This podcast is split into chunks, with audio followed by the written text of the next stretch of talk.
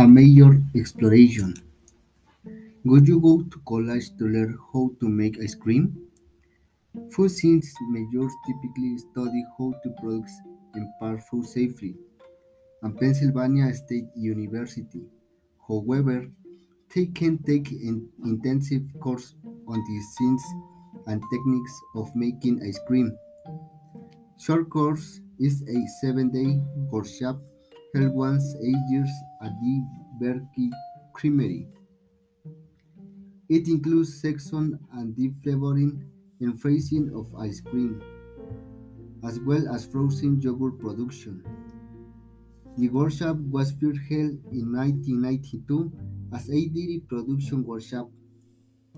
Later is particularly focused on ice cream. Today, both small business ice cream shops and large companies